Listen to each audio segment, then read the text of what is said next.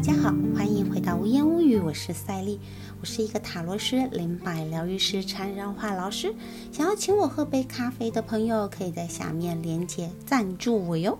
每周一到周五中午左右时间都会在 Web 上面做直播，想要直接跟我互动的朋友可以下载这个 App 试试看哦。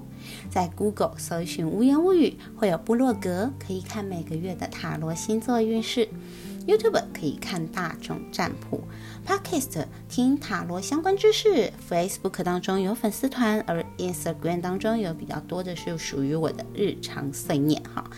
如果有需要私人塔罗服务或是零百能量疗愈的话呢，也可以在虾皮上面搜寻“屋言屋语”哦。虾皮同一个账号里面提供财富、好人缘、好桃花的精油，有需要的朋友都可以参考看看哦。好的，我们今天要来说的是塔罗牌当中四号牌皇帝喽。在正式开始之前呢。赛利有收到有些朋友的建议，就是觉得赛利说话的速度是太快了点，所以赛利今天尝试着放慢速度啊，希望大家可以一次就听懂。好了，在开始正式之前呢，还是要先说一声，以下的内容包含了七十八度的智慧，是由商周出版这本书，包含了我大部分的内容，非常非常推荐有研究塔罗的乌友们来购买哦。那我们今天包含的书籍的内容比较多哈，也包含了塔罗与占星，以黄道智慧提升塔罗解牌技巧这本书，这本书呢。呢是由木马文化出版，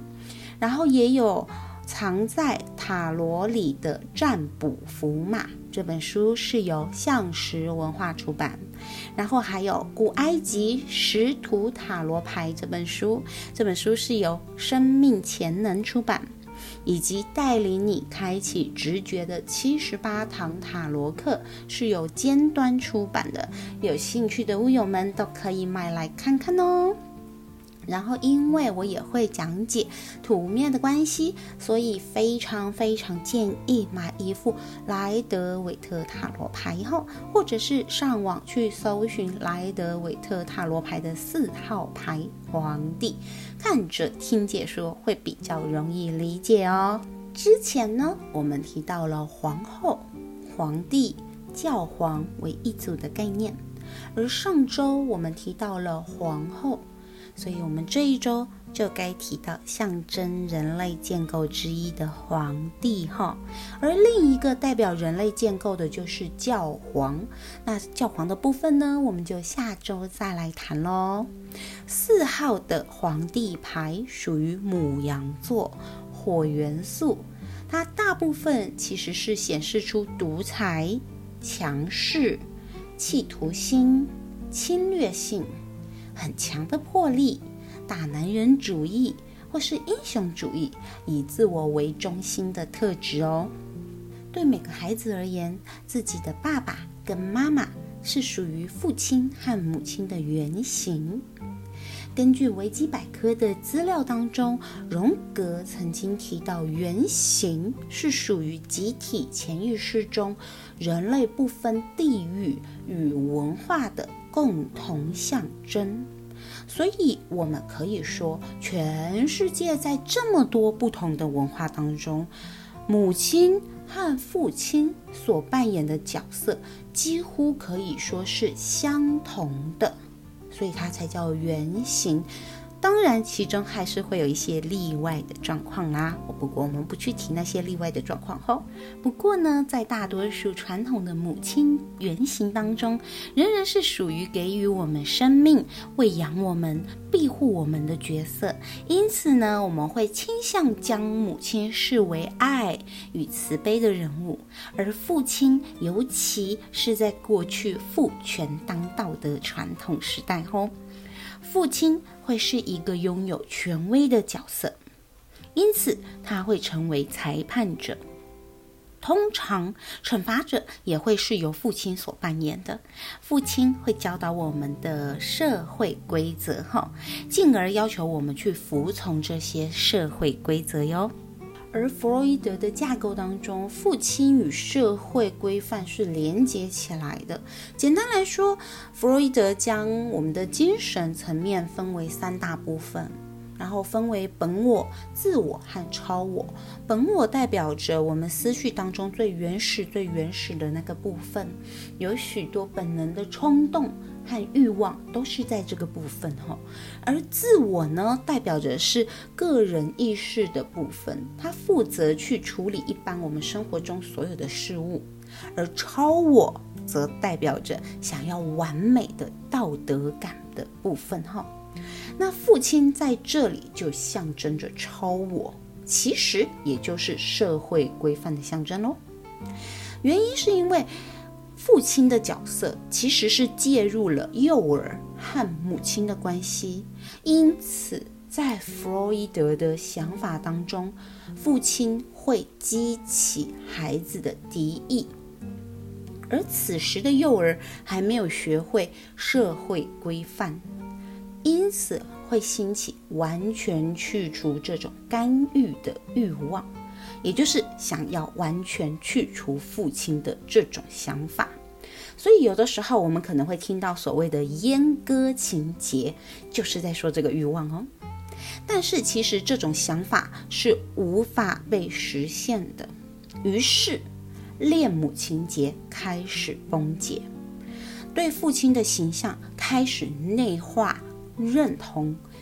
进而转为认同父亲这个角色。便形成了超我，作为自我的一个新向导，开始学习父亲所教导的社会规范。塔罗三号和塔罗四号的大阿尔克纳代表原型角色中的父亲和母亲，皇后象征着自然的世界，在这里皇帝也蕴含着比较宽广的含义，后也就是它是与自然结合的社。会世界，它象征社会的律法，包含好的、坏的，以及执行这些律法的力量。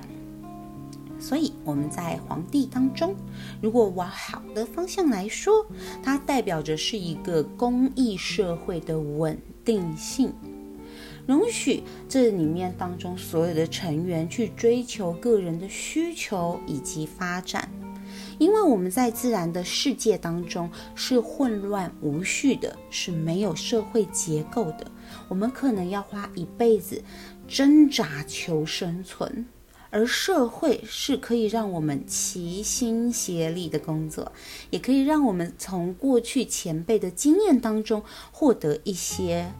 利益，或者是获得一些经验法则。稳定的状态使得灵性的发展成为可能。在许多国家当中，会借由资助教会或者是协助僧人，让他们可以没有后顾之忧的修行。如果没有这种社会习俗，这些教会啊、僧人呐，就必须要花时间来养活自己哦。但是从较低的层面来讲的话呢，皇帝呢代表着不公平的律法力量。如果在这个社会上稳定的力量凌驾了道德，当我们确信法律和秩序是至高无上、无可比拟时，只要出现一个腐败的统治者，就可能会形成大灾难。如果整个体系都是腐败的，那么统治者的稳定力量就会是道德的敌人。皇帝的价值有很大很大的程度是取决在他是在什么时间以及什么地点。当在一个不公义的社会当中，皇帝的力量是无法促进个人发展的，他反而可能会妨碍掉所有的可能。即使在最佳的状况下，皇帝仍然是有局限性的哈。他在皇后自然随性之上加了一层压制的网络，而我们如果失去与自身激情的接触，那么我们的生命很有可能就会变得冰冷、严肃而无趣。所以呢，我们在莱德韦特牌当中呢，会发现皇帝被画的非常的老，而且非常的僵硬哈。他身披着铁甲，代表着他的生命是被约束的，只剩下严格规则掌控时的一种贫瘠感。在这之前，皇后的花园中拥有着奔放的河流。可是他到了皇帝牌的时候，只剩下涓涓细流了。那我们在牌面当中也可以看到，皇帝的左手呢拿着是一个球体物后，他指的是掌握了全世界哦。然后他的右手拿着一只古埃及的十字架，叫安卡。安卡呢是埃及神随身携带的生命之钥，代表的是生命的象征，暗示着在法律之下，他掌握着生与死的权利。而在理想当中呢，呃，皇帝应该会善加利用，而非滥用。哈，我们可以看到他的座椅上面有四个公羊头，这是。母羊座的象征，而它的皇冠的顶端呢是母羊座的标志。虽然它画的很像螺旋桨，可它其实是一个母羊座的标志哦。母羊座呢象征着领导力、无所惧怕、自信、勇气十足，然后掌控一切力量、侵略性和战争。作为黄道的第一个星座，所以。它也象征着创始性，意味着春天的生命将会在公益社会的稳定下产生。在这里，我可以提一下安卡这个符号呢，后来演变为金星的象征，而母羊座的主宰星是红色的火星。哈，火星和金星是有关联的。母羊座对应的是希腊战神阿瑞斯。在神话当中，阿瑞斯和维纳斯就是一对恋人哦。而在塔罗当中，皇后就是对应着金星，所以在这里我们也可以解释成，皇帝呢将自然随性紧紧的掌控在手中，作为大阿尔克纳第一行最中央的一张牌。皇帝代表着一个关键的考验，社会规范呢是许多人最难超越的一个部分。我们必须吸收这些规则以及社会的传统与信仰，然后超越他们，在当中寻找到我们个人的行为准则。但这并不是指说有规则就一定要打破那种态度哦，哈。如果是觉得我们有规则、有律法。我就必须要去挑衅的这种人，其实与那些盲目遵从的人来讲是一样的，因为他们都被规则束缚住了，哈。所以呢，我们是要超越他们，在当中找到个人的行为准则，而不是盲目遵从，也不是盲目的觉得我就是要打破他哟。由于父亲的角色呢，是教导我们可以去接受的社会行为。所以，如果滞留在皇帝层次的人，往往呢是无法真正接受他们的父亲是拥有平凡的人性，因为他会觉得原型那样子的父亲才是真正的父亲。看到他有一些人性的时候，会有一种很吃惊的感觉，就是哎，怎么会？相同的母亲也一样，只。只会停留在原型角色这样子的一个概念里面，他也是属于无法接受母亲真正的人性哈。如果他是停留在这样子的一个层级里面，而没有往下继续的走的话，在占卜的时候呢，皇帝牌指的是社会的力量、律法，尤其是执行律法的权威。在这张大牌的出现，意味着要与规则、律法、规范打交道。哦。同样的，是用好或坏的特质，也是要取决于前后牌的脉络来看哦。在个人方面呢，皇帝牌可以暗示着说，你是在生命当中一段稳定而有秩序的时间。可以期待开创创造性的能量，也可能是指某些特定的人。而这个人对于问卜者来讲，无论是在客观或者是情感上，他都拥有强大的力量。通常可能会是父亲，可能会是丈夫，也有可能会是情人。尤其是那些把情人当做父亲的替代品，完全把自己人生掌控权交出去的人而言。哈，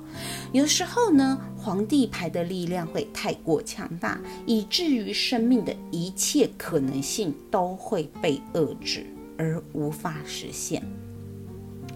作为代表个人特质的牌，皇帝可以代表着防卫自身领土的能量，他会去创造出牢固的疆界，并且积极的维护它。